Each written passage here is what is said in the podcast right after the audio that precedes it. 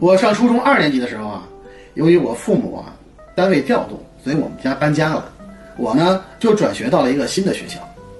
刚到这个新环境呢，还有点陌生，于是最初的几天呢，我便从记住每一个同学的名字开始，希望能借此和大家尽快熟悉起来。我们这个班的同学呢比较活跃，各种闹腾，互相起外号。呃，比如啊，有个同学大名叫丁浩，是个尖脑袋瓜、小眯缝眼儿。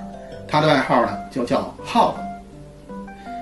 王建飞同学呢是个瘦高个儿，长脖子，大眼睛，外号呢也挺形象的，叫刀了啊，就是那个螳螂。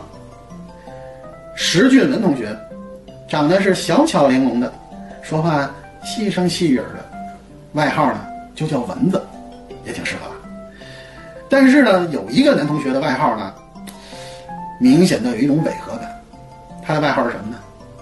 苍蝇，呃，可是这同学吧，长得是白白胖胖的，脸呀又圆又大，一笑起来啊，眼睛眯成一条缝儿，看起来像一个慈眉善目的弥勒佛。哎呦，我就百思不得其解了，这形象跟苍蝇咋说也不搭嘎呀。